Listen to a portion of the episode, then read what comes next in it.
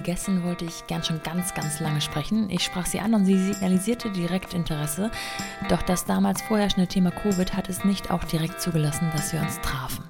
Denn obwohl sie ihrem Beruf als Mother of Six Dragons bei Instagram in dieser Zeit weiterhin nachgehen konnte, hatte sie ihre Kinder aufgrund der Umstände rund um die Uhr zu Hause. Und zudem war sie auch noch schwanger mit Baby Nummer 7. Es ging also etwas Zeit ins Land und nun, nachdem wieder einigermaßen Normalität eingekehrt ist, hatte sie Zeit. An einem Samstag. Und so traf ich sie in Köln direkt in der Ecke, in der ich selbst fünf Jahre lebte. Eine schöne Fügung für mich. Valeska hat als siebenfache Mami nicht nur viel zum Thema Mutter werden, Mutter sein und sich selbst dabei nicht außer Acht lassen zu erzählen. Nein, sie arbeitete auch noch lange Vollzeit in der Redaktion von Stefan Raab, parallel zu ihren ersten vier Kindern.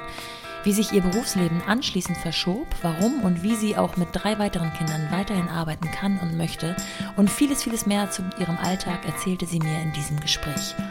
Viel Spaß mit The Mumpany und Valeska, vielen bekannt als Mother of Six Dragons.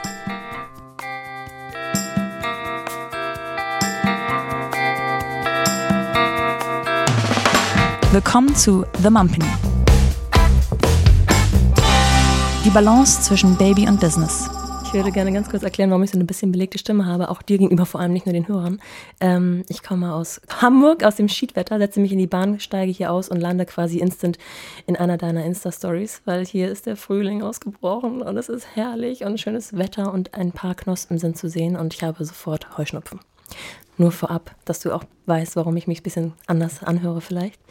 Ähm, da sind wir schon ein bisschen im Thema und ich habe noch gar nicht gesagt, wer mir gegenüber sitzt. Valeska, schön, dass du da bist. Ja, herzlichen Dank für die Einladung. Den meisten wahrscheinlich eher noch bekannt ähm, über Instagram als Mother of Six Dragons. Daran verbirgt sich die einzige Lüge, denke ich mal, denn du bist äh, Mutter von sieben Kindern. Und äh, du sitzt hier ähm, pünktlich und äh, entspannt an einem Samstagmorgen. Frage ich mich, wie machst du das? also ich bin ja generell, glaube ich, vom Naturell her sehr entspannt. Und das hinterfragen ja auch immer viele, wie das sein könnte, dass die Storys immer so entspannt wirken. Ja. Ähm, ja, ich glaube, wenn man so eine Einstellung zum Leben hat, dann geht man einfach besser dadurch. Und mein Mann hat jetzt gerade die drei Kleinen übernommen. Deswegen kann ich hier sehr entspannt sitzen. Die drei Kleinen heißt, die sind äh, wie alt von bis? Ähm, 20 Monate, sieben Jahre und zehn Jahre. Und der musste jetzt mit denen in den Stall fahren und das mag er so gar nicht. Das ist so ein Fußballpapa. Und ähm, deswegen ist das eigentlich mein Part samstags. Aber ging ja jetzt nicht anders. Ging nicht anders. Ich danke dir sehr, dass du den Samstag äh, mit mir verbringst, zumindest einen Teil dessen. Ähm, du bist, äh, ja, landläufig würde man sagen, Frühmutter geworden. Ähm, ich glaube, das ist immer relativ, aber du warst Anfang 20, ne? 23. 23. Ähm, hast du dir das schon immer so ausgemalt, dass du mal früh Mama werden möchtest? Also wir haben uns gesagt, ähm, als wir uns gefunden haben, dass wir junge Eltern werden möchten, damit wir einfach ähm, jung mit dem Thema auch durch sind. Ja. Also die Planung war ja nicht, dass wir sieben Kinder bekommen und wir nochmal Alteltern werden. Ähm, also auch wenn das alles Wunschkinder sind, aber so war die Ursprungsplanung nicht. Und ähm, wir wollten einfach es hört sich so bescheuert an, aber nah an den Kindern dran sein. Ja. Und wir hatten einfach so die Vorstellung, dass wenn man jung das ganze Thema so angeht, dann ist man auf jeden Fall ja altersmäßig näher dran. Und ähm, so hat sich das für uns eigentlich ganz gut angefühlt. Deinen Mann hast du ja auch schon jung gefunden, dementsprechend, ne? Ja. Ihr seid schon sehr lange zusammen. Genau. Also ich war 22, als wir geheiratet haben. Schön. Ja. Hast du dir denn Vorstellungen davon gemacht, wie es ist, Mama zu sein? Also, was für eine Art Mutter du sein wirst, ob du ängstlich, mutig, ähm, überfordert oder also ich habe ja selber drei Geschwister, somit wusste ich ja, wie trubelig das zu Hause ist und ähm, fand die Vorstellung auch immer cool, dass wir irgendwie selber so eine Primärgroßfamilie haben und bin aber ohne Vorstellung in das ganze Thema reingegangen. Also ich habe auch keine Ratgeber oder sowas gelesen, ja. auch keinen Geburtsvorbereitungskurs gemacht also ich habe mich da auch so ein bisschen naiv in das ganze Thema vielleicht reinbegeben und habe den Produzenten auf die Frage, wann kommst du denn wieder, gesagt, ich komme direkt nach der Geburt wieder und wollte da auch keinen Rückzieher machen und saß echt ähm, mit acht Wochen altem Baby wieder in der Redaktion. Also ich war ja Redakteurin von TV Total, einer täglichen Sendung. Mhm. Und ähm, am Anfang war das schon echt so ein bisschen strange, so ein Neugeborenes zu Hause zu lassen. Also mein Mann hat dann aufgepasst und zum Stillen ist er in die Redaktion gekommen. Und es hat sich aber auch echt gut angefühlt, so dieses Erwachsenenleben zu haben und sich selbst als Frau nicht komplett als Mutter aufzugeben. Ja. Und das kann ich aus meiner Sicht auch wirklich jeder jungen Mutter nur empfehlen, vergesst euch selbst nicht. Ich glaube, dass ganz viele sich so ein bisschen selbst aufgeben und ähm, auch deswegen dann vielleicht manchmal so ein bisschen unzufrieden sind. Mhm. Man bekommt ja auch unheimlich viele Ratschläge direkt am Anfang. Ähm, viele ungefragt, manche eingeholt, ähm, die einen dann ja auch verunsichern können, gerade wenn man vielleicht selber noch gar nicht so weiß, wo man hingehört, wer man ist. Hast du auch Ratschläge bekommen oder Kommentare, dass du so früh wieder zurückkehrst in den Job? Nee, gar nicht. Also zum einen waren wir im ganzen Freundeskreis die Ersten, die Kinder bekommen haben. Und ähm, wir haben auch ziemlich klar signalisiert, dass wir unser eigenes Ding machen. Und das haben wir ja auch bis heute gemacht. Also ähm, wir haben wenig innerfamiliären Support und ähm, ich glaube, die trauen sich auch gar nicht, uns irgendwelche Ratschläge zu geben. Ja. Also nicht, weil wir dann irgendwie böse werden oder so, aber ich glaube, die sehen auch so, dass wir das ähm, jetzt über all die vielen Jahre, also wir sind ja jetzt seit 20 Jahren Eltern, das ganz gut gehandelt haben. Seid ihr dann vielleicht eher so Ansprache oder Ansprechstation für Fragen und ähm, Informationen rund um Kinder und Organisationen, Kinderkrankheiten? Unsere Kinder waren bis Covid nie krank. Ah, ist verrückt, oder? Das ist gut, ja. Ja, also dadurch, dass wir auch echt sehr viel Zeit draußen verbracht haben, also auch bei Wind und Wetter, also allein durch den Sport, den die Kinder gemacht haben, ähm, sind wir wirklich sehr gesund in die Covid-Zeit gestartet und ähm, waren jetzt echt im Dezember zum ersten Mal Ping-Pong-mäßig ähm, alle nacheinander immer wieder ausgenockt ja. und das kannten wir so gar nicht. Ja, das kennen viele Familien ja, schon das deutlich. Das ist echt früher. verrückt. Und ähm, nee, natürlich fragen zwischendurch mal, also vor allem natürlich die Followerin, wie machst du das alles mit den ganzen Terminen? Ähm, wir sind einfach unglaublich gut strukturiert. Ja, kannst du, das hast du schon neulich mal wieder beantwortet auf äh, erneute Nachfragen. Kannst du mal praktische Beispiele geben? Also, ähm, was ist für dich eine gute Struktur oder gibt es so Punkte, Rituale, die immer wiederkehren? Also ich habe zum Beispiel ganz früh auf Hebammen-Tipp ähm, gelernt, mich immer selbst erstmal fertig zu machen. Dann kann, egal ähm, wer klingelt, ähm, man hat einfach ein besseres Gefühl. Ja. Und ähm, habe dann unseren Neugeborenen einfach im Badezimmer auf den Boden gelegt, also auf dem Fell oder Decke, ja. und habe mich erstmal selbst fertig gemacht. Und das habe ich auch so beibehalten. Und dann wusel ich einfach durchs Haus. Also auch, wieso täglich grüßt das Murmeltier, immer die gleichen Abläufe. Ich komme mir selbst schon manchmal ein bisschen bekloppt vor. Ähm, Zimmer für Zimmer. Ja. Immer erst die Küche natürlich, die brauche ich ja zum Arbeiten.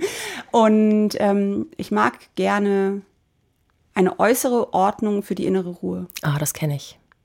Und zum Beispiel haben auch beim Spielzeug ähm, alle Spielzeugthemen einen eigenen Korb oder mhm. eine eigene Kiste. Und die Kinder, die lernen dadurch natürlich auch selber so ein System, ne, ein Ordnungssystem, ohne dass man die irgendwie dazu zwingen muss. Also natürlich ist bei denen auch mal Chaos im Zimmer. Aber die räumen das dann auch selber wieder entspannt weg, weil sie wissen, wo es hingehört. Also jedes Ding hat seinen Platz. Also auch viel durch Vorleben. Ja, ich glaube, alles, was Kinder erlernen, mhm. wird durch Vorleben beigebracht. Ja. Also auch dieses Bitte, danke. Ne?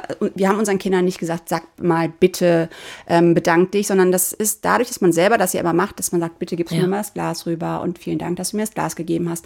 Lernen die das ja. Ja, stimmt. Ich würde gerne nochmal eintauchen in diese ähm, ersten Kinder, die du bekommen hast, beziehungsweise in die Situation, in der du warst. Also du hast bereits ähm, einen festen Job gehabt. Äh, du warst jetzt nicht im Studium oder im, in einer Ausbildung. Und ähm, der war schon in der Produktionsfirma. Genau, ich war, ähm, seitdem ich 19 war, in der Produktionsfirma von Stefan Raab, also bei ja. Brainpool. Und ähm, habe dazu erst ein Praktikum gemacht, weil ich Kommunikations- und Medienwissenschaften mit Russisch in Leipzig studieren wollte. Wow. Ja. Und dafür brauchte man das. Und ähm, dann haben die mir nach dem Praktikum ein Volontariat angeboten. Dann habe ich mir gedacht, okay, dann nimmst du das halt noch mit und gehst dann an die Uni. Das ist ja eigentlich ein super Angebot. Und danach haben die mir dann einen Redakteurinnenjob angeboten und haben auch ganz klar gesagt, also wenn du ähm, nach dem Studium wiederkehrst, wirst du mit dem gleichen Gehalt hier anfangen. Und ähm, dann habe ich natürlich gedacht, ey, oh, geil. Also ich meine, was für ein cooles Angebot. Ich meine, es war ja die absolute Insendung, muss man mhm. sich nichts vormachen. Und ähm, fand ich ziemlich cool. Und dann war ich Redakteurin und bin schwanger geworden. Und haben alle gesagt, ey, du bist so bescheuert, du verbaust dir die ganze Karriere, guck mal, wie jung du bist, wo du jetzt schon stehst. Und ähm, ich habe mir aber echt gesagt, ja, aber warum? Ich meine, was, was habe ich davon, wenn ich irgendwie 35 bin und dann klappt das mit dem Kinderkriegen vielleicht nicht mehr? Und ähm, so habe ich mir mein Leben ja dann auch nicht vorgestellt. Ja. Und dann habe ich echt innerhalb von ziemlich kurzer Zeit, also innerhalb von nicht mal vier Jahren, drei Kinder bekommen und bin aber nach jedem Kind auch echt immer ziemlich zügig wieder in dieses Redaktionsleben zurückgekehrt und muss auch dazu sagen, dass ich einen mega Arbeitgeber hatte. Mhm. Und ich glaube schon, dass die auch gemerkt haben, dass eine Mutter ähm, ziemlich gut organisiert ist in ihrem Arbeitsleben. Und ähm, ich habe da echt immer 100 Prozent gegeben. Sie haben dich ja wahrscheinlich auch schon vorher so strukturiert kennengelernt. Genau. Ne? Also du, das ist ja jetzt nichts, was du erst mit dem Mutterwerden gelernt hast, offensichtlich, sondern das ist ja in dir drin, offenbar. Ja, eine gute Struktur. Also ich glaube, das habe ich schon so aus Kindertagen mitgebracht. Ich musste da eigentlich auch schon ganz gut strukturiert sein, weil meine Mutter auch echt viel gearbeitet hat und ähm, ich zu Hause auch einfach gut eingespannt war. Neben Schule, Musikinstrument und Sport und sowas. Und ja, es kann auf jeden Fall nicht schaden, wenn man mit Strukturen groß wird. Und okay, die Organisation war dann immer die, dass dein Mann ähm, mit den Kindern am Anfang zu Hause blieb? Nee.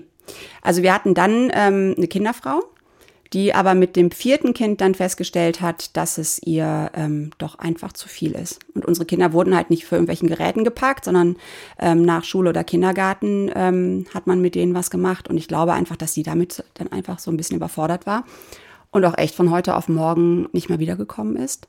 Und ähm, ja, das war krass. Am Anfang haben wir es dann echt noch ganz gut so hinbekommen, dass wir beide ähm, quasi voll arbeiten konnten. Und irgendwann hat mein Mann aber auch gesagt, nee, also irgendwie funktioniert das so nicht. Und dann war einfach klar, also ich meine, ähm, wirtschaftlich gesehen war natürlich, na, das heißt natürlich, aber sein Job war auf jeden Fall der, der ähm, mhm. mehr gebracht hat. Und dann habe ich auch für mich ganz klar entschieden. Also diese Kinder waren ja totale Wunschkinder ja. und ähm, wir finden auch nicht von heute auf morgen irgendwie jemanden, dem wir voll vertrauen und unser Kostbarstes ähm, anvertrauen wollen.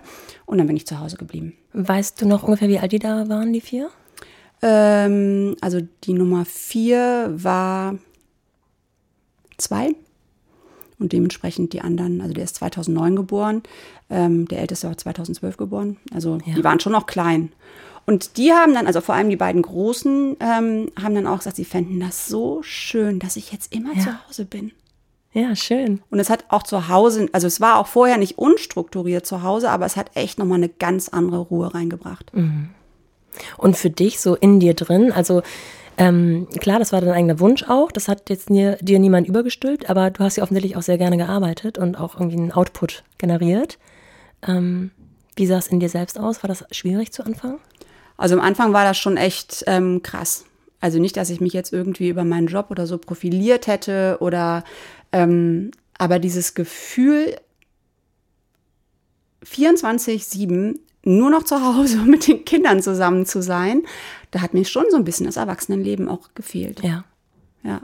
Der Austausch mit. Ja, total. Also ich bin auch nicht so eine Spielplatzmutter, ne? Mhm. Also diese Mutterkuchengespräche, es hört sich so bescheuert an, das soll es gar nicht, aber diese Mutterkuchengespräche ähm, auf dem Spielplatz, die sind nicht so meins gewesen.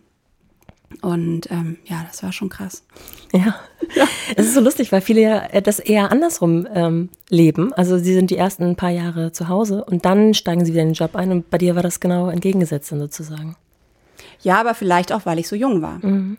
Ne, also ich glaube, wenn du mit 35 dich dann ähm, dafür entscheidest, dann hast du ja einfach schon viele Jahre hinter dir beruflich und bist ja schon auf einer gewissen Position vielleicht ja, einfach. Und ähm, dann genießt du das Muttersein vielleicht auch nochmal anders. Oder? Mhm. Ja, das ist eine Frage, die ich mir bei dir oft gestellt habe, weil du jetzt sozusagen, du kennst es ganz jung, Mutter zu werden, du kennst es aber auch älter oder ja, also älter Jutta, äh, Jutta, Mutter zu werden. Ähm, aber man kann natürlich nicht ausblenden, dass es schon Kinder gibt. Das deine, deine Erfahrung nimmst du ja mit. Ja.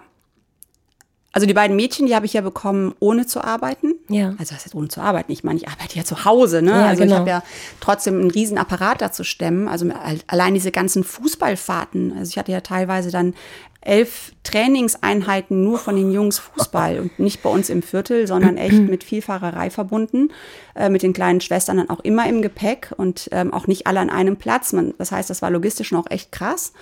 Und ähm, plus Haushalt, plus Hausaufgaben, plus all diese Dinge. Und jetzt habe ich einen Faden. Das ist ja eigentlich auch im Grunde ein Fulltime-Job. Also muss man ja, kann man ja gar nicht runterspielen oder so. Allein schon die Logistik dahinter. Ähm, jeder hat sein eigenes Hobby. Jetzt sagst du, die meisten Älteren spielen, zum, also spielen Fußball, aber an verschiedenen Orten. Wie geht das ganz praktisch? Also habt ihr ein riesiges Auto oder bist du immer mit Fahrradgruppe ähm, äh, unterwegs sozusagen oder Viele also, Tandems. Also es gab wirklich Zeiten. Ähm, also als Nummer vier klein war, der ist zum Beispiel gar nicht gerne Auto gefahren. Das Ja. war ganz, ganz schlimm.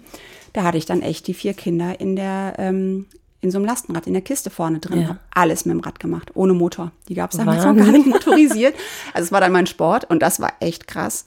Ähm, da war ich in der Form meines Lebens.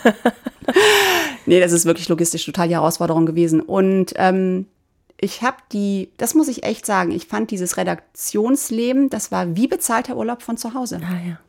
Das hört sich bescheuert an, ne? aber ich fand wirklich dieses, es waren ja teilweise dann so zwölf Stunden Tage, bis die ähm, Sendung entweder im, also aufgenommen im Kasten war oder die Live-Show. Und ähm, dieses mal zwölf Stunden niemanden an meiner Jeans, ne, ähm, am Rockzipfel zu haben. Und also na klar, wurde ich zwischendurch mal angerufen, wo ist das? Ähm, Mama, also nicht die, also die Kinderfrau oder auch mein Mann haben da mal angerufen, wenn irgendwas nicht auffindbar war. Aber ich hatte trotzdem mit dem Alltag dann zu Hause nichts zu tun. Klar, wenn ich nach Hause gekommen bin, konnte ich erstmal die Wohnung wieder Aufräumen. und wieder in einen guten Zustand bringen. Aber ähm, trotzdem hatte man halt dann irgendwie zehn bis zwölf Stunden echt Erwachsenenleben.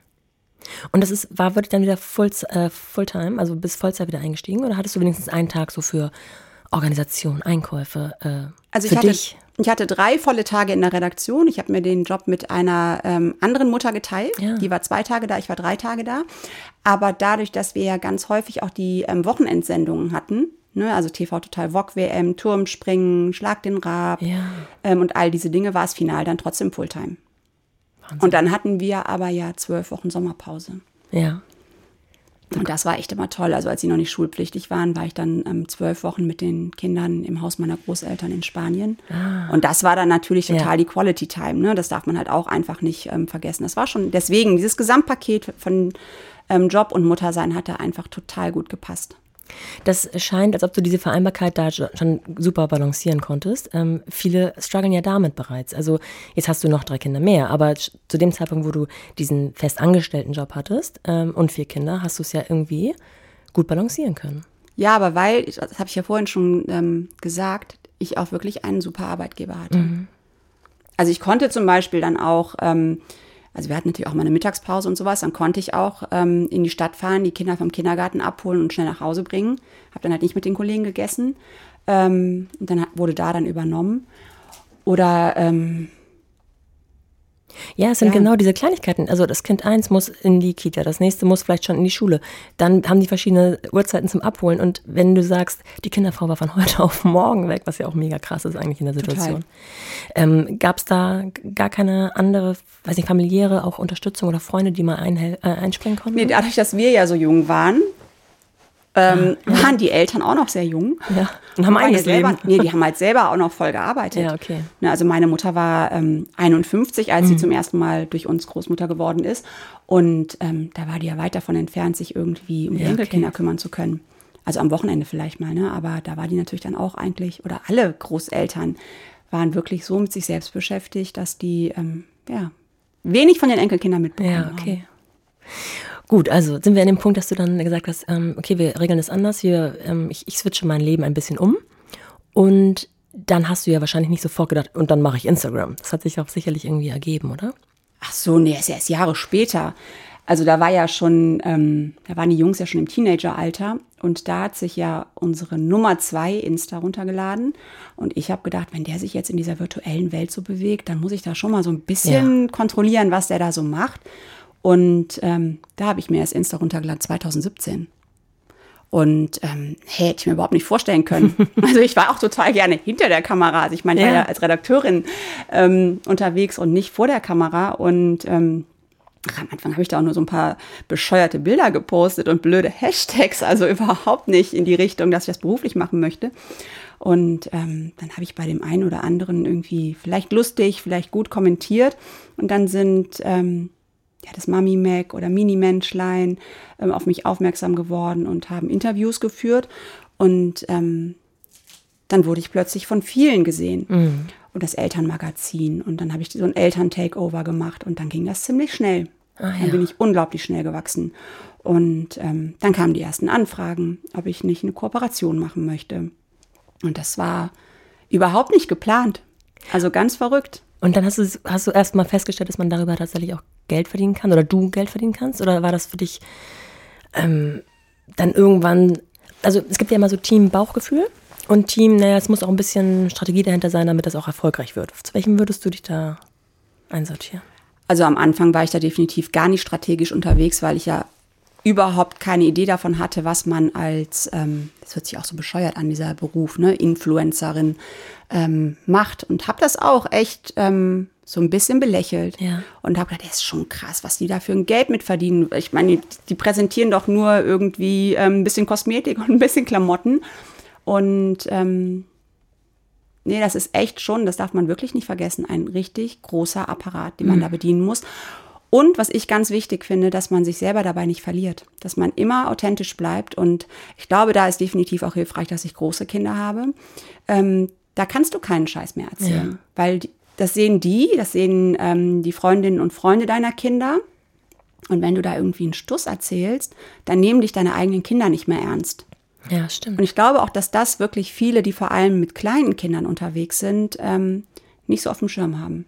Also es gibt zum Beispiel auch Anfragen, das hat nichts damit zu tun, dass ich irgendwie prüde wäre oder sowas, ähm, aber so Sextoys oder solche Dinge, die würde ich nie annehmen, weil ähm, das für meine Kinder echt bescheuert wäre. Da würden sich dann die Freunde total drüber lustig machen. ja.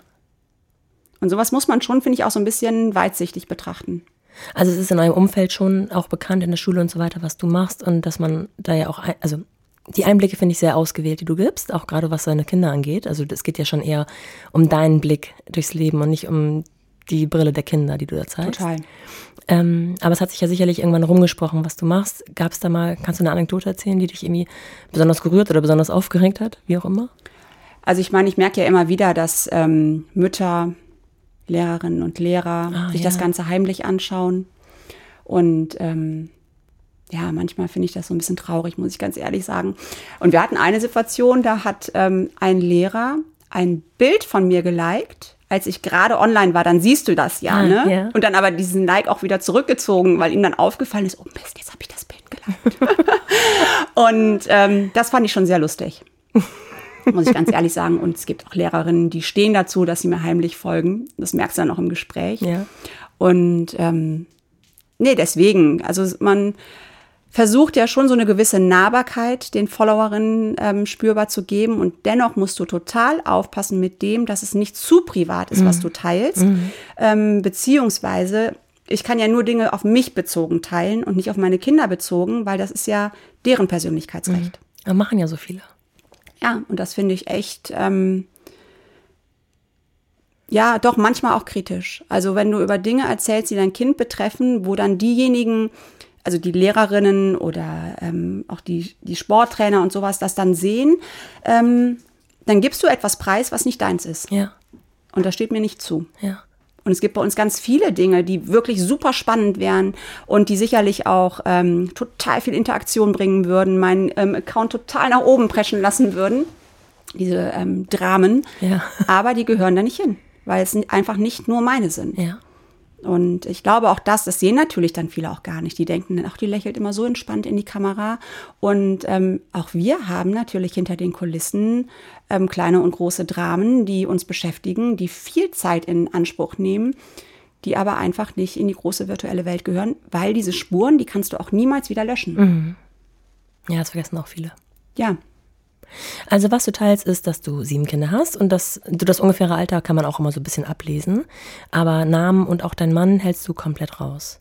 Gab es da mal so ein Roundtable zu Hause, dass ihr so Regeln festgehalten habt oder hast du das für dich immer intuitiv genauso machen wollen? Ach, die Jungs fänden das, glaube ich, gar nicht schlimm. Zum Beispiel, die sind ja auch schon ähm, teilweise volljährig, wenn die da drin erscheinen würden. Ähm, Nummer zwei fände das, glaube ich, sogar ziemlich großartig. Aber ähm, nee, ich finde, die gehören da einfach nicht hin, auch wenn die natürlich mein Leben komplett ähm, erfüllen.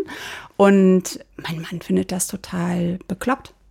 Also natürlich sieht er, ähm, dass das ein ähm, wirklich ernstzunehmender Job ist, aber der will da auch gar nicht drin auftauchen. Der findet auch dieses Couple Goals, das belächelt der. Und das kann aber auch jede ähm, so für sich entscheiden. Bei manchen gehört das ja wirklich auch von Anfang an dazu. Und ähm, die ziehen das ja auch total gut durch und dürfen die auch total gerne. Ich mag die auch trotzdem. Aber bei uns passt das einfach nicht. Dann mh, hat es, kannst du sagen, wie lange das ungefähr gedauert hat? Von diesem, ich guck mal, was diese App überhaupt kann, bis, oh, ich kriege Anfragen und das ist ja vielleicht auch ein bisschen lukrativer als nur ein Hobby. Wie lange das so gedauert hat? Also ich habe ja 2017 mit Insta angefangen. Ich glaube, ähm, ein Jahr später habe ich dann die ersten ähm, Rezepte fürs Mami, Black, Mami Mac geschrieben. Ja. Und dann ging das eigentlich ähm, ziemlich schnell Ratzfatz. los. Und du sagst, da sind Sachen dabei, die du gerne machst und es sind auch Sachen dabei, wo man sagen kann, also nicht mit mir. Ja, Sachen, die ich nicht ähm, gerne machen möchte, die nehme ich erst gar nicht an. Also das finde ich ist zum Beispiel auch super wichtig, dass man immer authentisch bleibt, weil das wissen die Followerinnen ja auch. Und ähm, das wäre mir auch kein Geld der Welt wert. Also ich habe ganz oft Anfragen, wo ich mich dann echt frage, haben die sich meinen Account eigentlich mal angeschaut, ähm, wo ich in der Werbung sprechen soll. Ich spreche aber ja nicht. Ja, stimmt. Und vor kurzem hat mir eine Followerin geschrieben, da habe ich dann diese Dienstagssprechstunde abgehalten. Sie wäre jetzt total irritiert. Sie hätte gedacht, ich wäre stumm. Ach nein. Das fand ich total süß. Und ähm, sie wäre total irritiert, jetzt meine Stimme zu hören. Und ähm, ja, auf jeden Fall sage ich konsequent alle Werbung ab, in denen ich sprechen soll, weil ich möchte auch keine QVC-Verkaufsshow sein.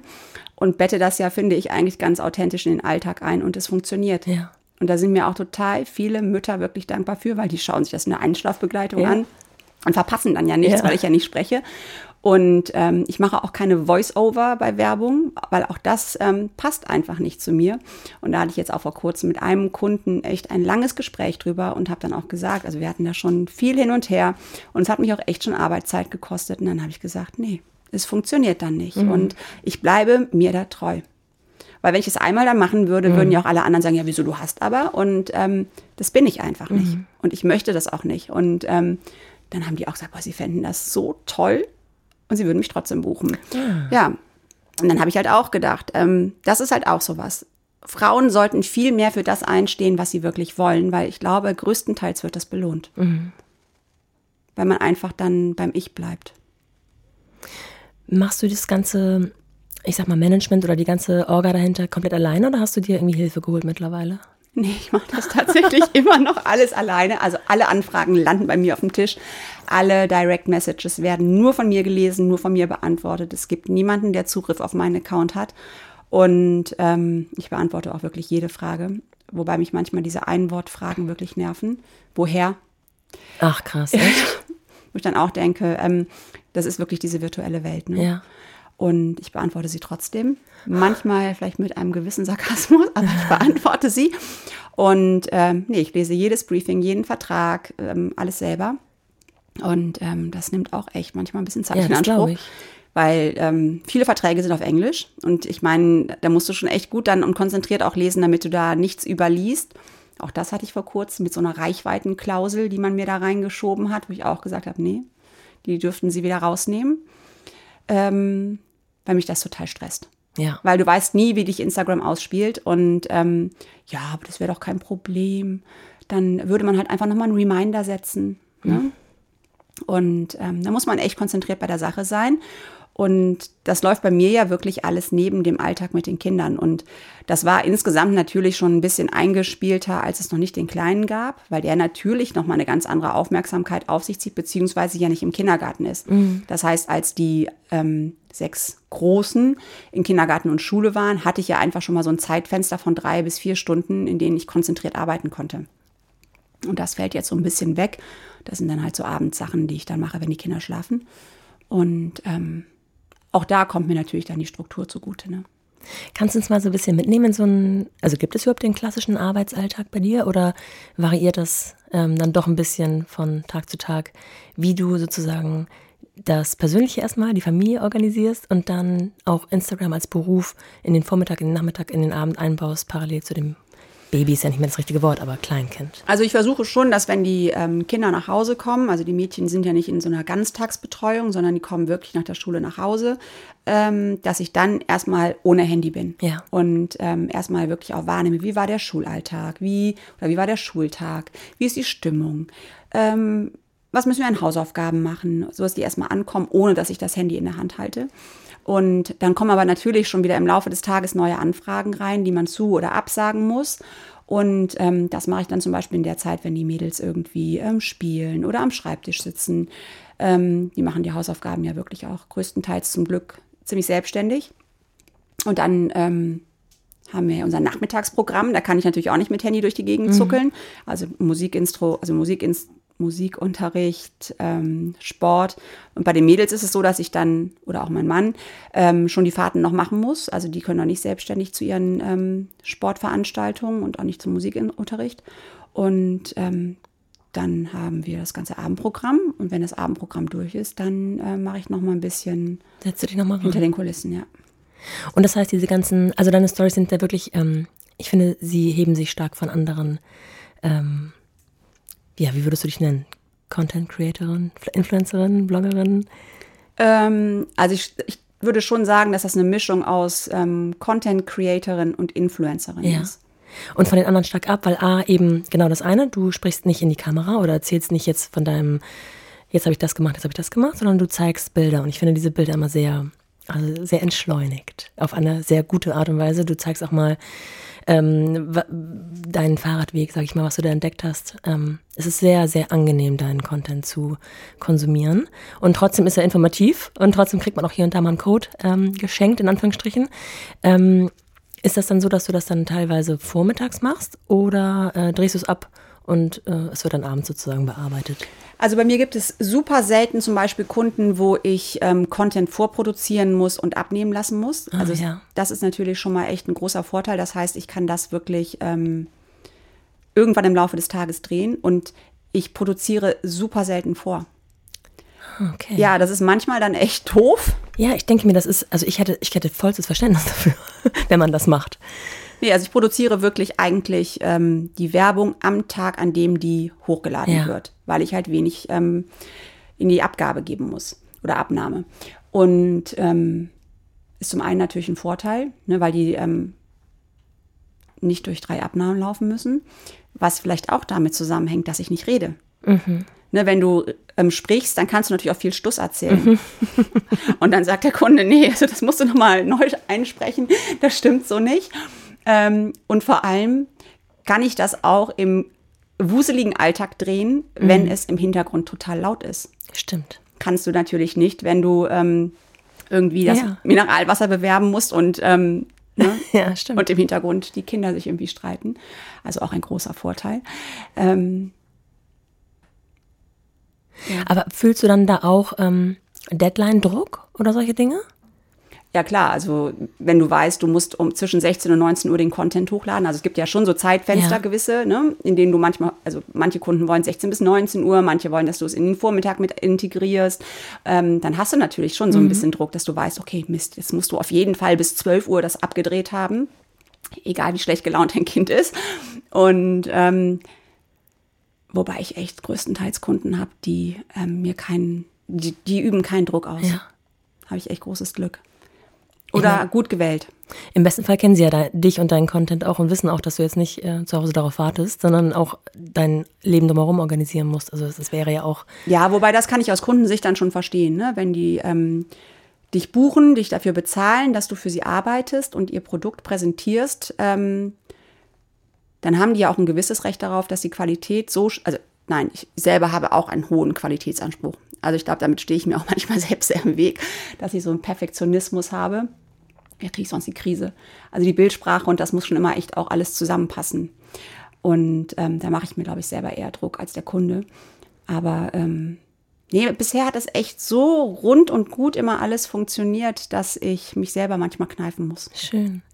Ähm, wie ist das? Lernt man dann sozusagen ähm, nach und nach mit dem Medium umzugehen, mit der App umzugehen? Oder gibt es da auch tatsächlich so, ähm, ich sage jetzt mal blöd gesagt, so Workshops, wo man auch über den Algorithmus was lernt? Oder tauschst du dich aus mit anderen äh, Gleichgesinnten, ähm, zu wissen, okay, was mache ich eigentlich, damit ich so und so ausgespielt werde?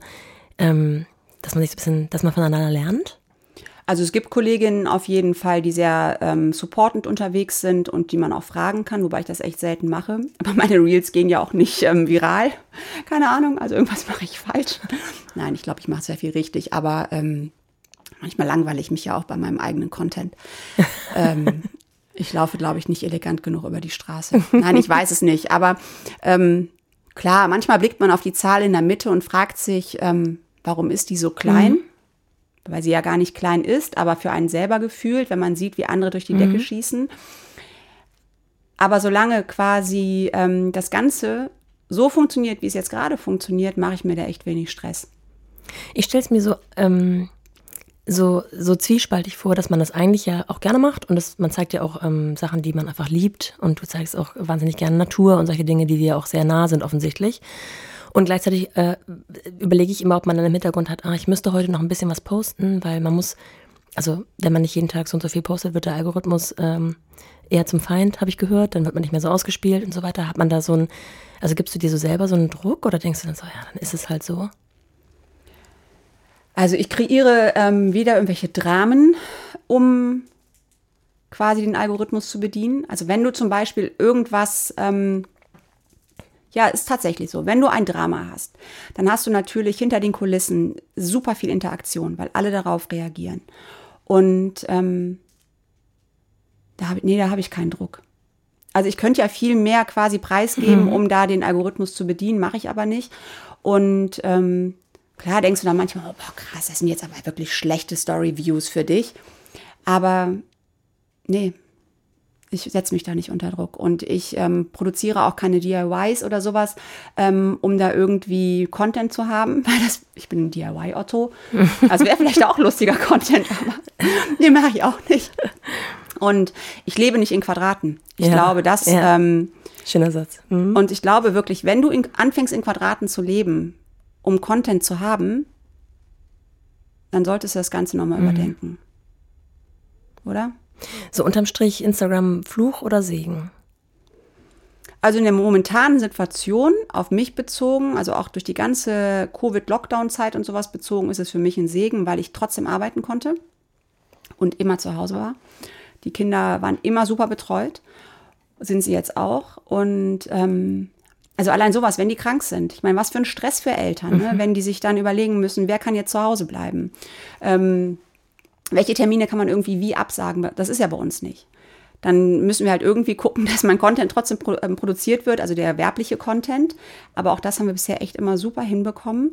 Also allein durch die großen Jungs, denen man ja ganz klare Regieanweisungen machen kann. Ja. Ne? Ich führe dann die Kamera oder das Handy einmal vor, ähm, wie sie was ähm, quasi filmen sollen. Und die machen das mega. ähm, oder auch mein Mann. Also ich meine, der macht das wirklich, der fühlt es. Mhm. Also der macht wirklich ähm, super Stories. Also wenn ich werblichen Content habe. Sonst mache ich meine Stories natürlich selber.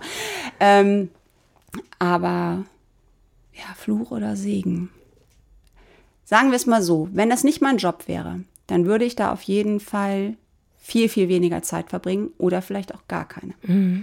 Und auf uns bezogen als Familie, als Working Mom, auch wenn ich diesen Hashtag ja auch so doof finde, ähm, ist es echt ein Segen. Und bezogen auf deine Kinder und deren Konsum oder sind die außer Nummer zwei gar nicht so Instagram-affin? Ich glaube, ähm, die Jugendlichen sind ja eher TikTok-mäßig ja, ne? und sowas unterwegs oder Snapchat, ne? Ähm, nee, die machen nur Qualitätsmanagement. Die gucken, was die Mama gepostet hat, auf was sie sich vorbereiten müssen. Oder wenn die ähm, von der Schule nach Hause fahren, schauen sie, was es zum Mittag gibt und überlegen ah, ja, sich, ob sie sich lieber eine Currywurst holen ich finde es immer alles ähm, köstlich aus. Ich würde sofort kommen. meistens mögen sie es zum Glück auch. Ich meine, ich koche ja auch für die und nicht für Instagram.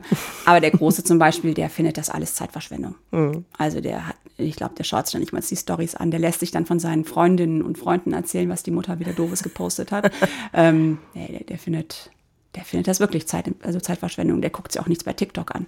Ja. Ja. Solche gibt es auch noch. Ja, es ist wirklich verrückt. Ich finde es wirklich gefährlich teilweise, diese Medien. Also Jetzt, wo man noch so einen anderen Blick hat mit Kids. Ja. Nein, total. Die virtuelle Welt musst du mit Kindern echt mit großer Vorsicht genießen. Und ich glaube, das ist zum Beispiel für ähm, unsere Kinder definitiv ein Vorteil. Die wissen um die Macht der Ausschnitte. Mhm. Die wissen zum Beispiel auch, dass wenn unser Küchenblock total ähm, aufgeräumt und schön aussieht, dass vielleicht neben dem Küchenblock dann auch mal drei stimmt. Töpfe stehen. Ja, ja, ne? stimmt. Die haben nochmal eine andere Sicht darauf. Die halt aber einfach in der Bildsprache nicht schön wären. Ja. Und natürlich wische ich, also unser Küchenblock ist eigentlich immer ziemlich aufgeräumt und sauber, aber natürlich wische ich auch, ähm, bevor ich eine, ähm, ein Kochreel produziere, nochmal übers Ceranfeld, damit es schön aussieht, ja. weil ich es einfach nicht ästhetisch finde. Ja. Du hast eben schon gesagt, die Dienstagssprechstunde. Ist das jeden Dienstag oder streust du es hier und da mal ein? Also eine Zeit lang habe ich das echt konsequent jeden Dienstag gemacht. Weil das zum Beispiel ist natürlich sowas, was viel Interaktion bringt. Ne? Ähm, zum einen, weil ich so selten rede und das viele auch wirklich dann schön finden und auch immer sagen, du musst viel mehr mit deiner Stimme machen, aber dann wäre es ja nichts Besonderes mehr. Und ähm, da beantworte ich ja schon auch echt ziemlich offen und ehrlich die Fragen, wobei ich manchmal echt über die Fragen mich auch nur wundern kann. Ja, das würde mich mal interessieren. Wie unterscheiden sich die Fragen von Fragen, die du im echten Leben vielleicht gestellt bekommst? Also ein Großteil der Fragen würdest du im echten Leben nicht gestellt bekommen, weil die so privat sind, dass du die noch nicht mal einer Freundin stellen würdest. Und ähm, das meinte ich ja, ne? Also manchmal kann man sich echt nur wundern. Ähm, ich glaube, die fühlen sich einem dann näher, als sie mir sind. Und in welche, welches Feld gehen die Fragen meistens? Eher so dieses, ähm, wie kochst du das? Weil- Nee, wie gar nicht. Das? Also, schon- wirklich richtig private Fragen. Also- auch jedes Mal wieder, ähm, wer ist dein Mann? Was macht dein Mann? Ah, Oder penetrant. was machst du eigentlich hauptberuflich, Valeska? Oder Valeria, wo das Genau, Valeria. Wobei die jetzt danach entschuldigt, das war einfach nur Okay. ein, ähm, da hat das Handy das falsch erkannt, ne? Aber da denke ich dann auch, boah, guckt doch wenigstens einmal kurz auf meinen Accountnamen. Ja. Ähm, nein, aber das war wirklich, die hat sich danach entschuldigt. Und ähm, das verstehe ich halt nicht. Also ich meine, wenn man mir doch folgt, dann sieht man doch auch, ich teile das nicht in den Stories oder in meinen Posts. Warum muss man jedes Mal wieder diese Frage stellen? Und das mit dem Hauptberuf, das finde ich eigentlich super sympathisch, weil das heißt ja, es wirkt gar nicht so, als wenn ich ähm, werblich unterwegs wäre. Ja, stimmt. Ne? Stimmt. Gibt es so eine Frage, die du nicht mehr hören kannst? Egal ob bei Insta oder auch im echten Leben? Ja gut, im echten Leben, da wissen die Menschen ja ähm, doch viel mehr über mich als jetzt bei Insta oder über uns. Ähm, ich finde dieses Ganze rund um meinen Mann, das kann ich einfach nicht, nach, also kann ich nicht nachempfinden, weil ich habe mich noch nie über meinen Mann profiliert und das werde ich auch in Zukunft nicht. Und ähm, manchmal macht mir das dann doch auch Sorge, weil ich das Gefühl habe, dass viele Frauen sich ähm, ja über ihre Männer so definieren, was ja schade ist. Ja. Weil wir sind selber so viel wert und warum verkaufen sich viele so unter Wert, Ja. oder? Ich glaube, dass es ähm, wirklich bei den meisten im zweiten Gedanken darum geht, okay, wo, erstmal gibt es einen Mann dazu, wo ist der Mann? Bei dir könnte ich mir auch vorstellen, dass die Frage ganz oft kommt, ob das immer noch der gleiche Mann ist. Ja, die Frage kommt auch häufig. finde ich auch super wirklich privat. alles deine Kinder? Ja. Wie kann man denn nach sieben Kindern so aussehen? Guck mal meine Falten Aber das ist auch ein Kompliment. Veranlagung. Es hört sich so fies an, ne? aber es ist wirklich Veranlagung. Also viel ist wirklich Veranlagung. Aber das weiß man ja vorher nicht. Ja, aber meine Mutter ist ja genauso. Also da habe ich Aber sie hatte keine sieben Kinder. aber vier. Okay, stimmt. Auch Und die schon. sieht wirklich, ähm, figürlich sieht die Bombe aus und hat genauso viel, also im Verhältnis natürlich jetzt mehr Falten als ich, aber da weiß ich auch, wohin meine Reise gehen wird. Aber kann ich gut mit leben, es sind Lebenslinien.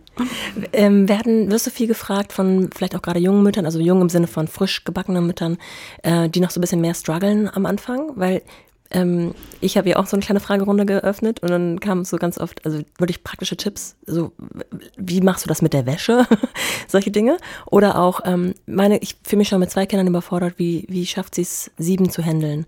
Also kennst du diese Fragen auch oder wirst du das gar nicht so gefragt? Ähm, da darf man ja nicht vergessen, dass die Großen einfach auch schon echt ziemlich selbstständig sind. Ne? Also der ganz Große wohnt ja gar nicht mehr zu Hause, Ja. der studiert ja schon und ähm, führt sein eigenes Leben und kommt dann, wenn wir Glück haben, am Wochenende nach Hause. Da freuen wir uns auch immer sehr. Also auch die kleinen Geschwister. Ja. Ähm, Nummer zwei ist ja auch schon volljährig und ähm, ja, wobei der lebt gerade so ein bisschen Hotel-Mama-Leben. Kann ich aber auch verstehen. Ich Gehört kann- dazu, ne? Ja, gehört auch Kurzzeitig. dazu. Aber ähm, da muss man dann zwischendurch doch nochmal klare Ansagen machen, ne? dass in so einem Familienverbund das ja ein Geben und Nehmen ist. Und ähm, ja, gut, die Wäsche ist natürlich, also auch dadurch, dass die alle Leistungssport machen, haben wir bei den drei Jungs, die jetzt noch zu Hause wohnen, auch einfach unglaublich viel ähm, Sportklamotten. Dann doch nochmal ein zweites Handtuch am Tag. Ähm, dann sind die ja alle so Outfit-affin unterwegs, ne? Also auch jeden Tag ein Outfitwechsel. Ähm, das ist schon echt krass. Und da habe ich auch niemanden, der mir bei der Wäsche hilft. Und ich Ja. bin ja auch so ähm, bekloppt und bügle alles, außer Unterwäsche. Also das habe ich zum Beispiel gerade eben noch gemacht, bevor ich hergekommen bin. Ich habe mal gerade noch zwei Maschinenwäsche weggebügelt. Und Wahnsinn. dann hat halt jedes Kind einen Korb, da kommt dann, werfe ich direkt die gebügelten Sachen rein, so dass die ihre Körbe dann hochtragen können. Und ähm, auch das ist halt Struktur.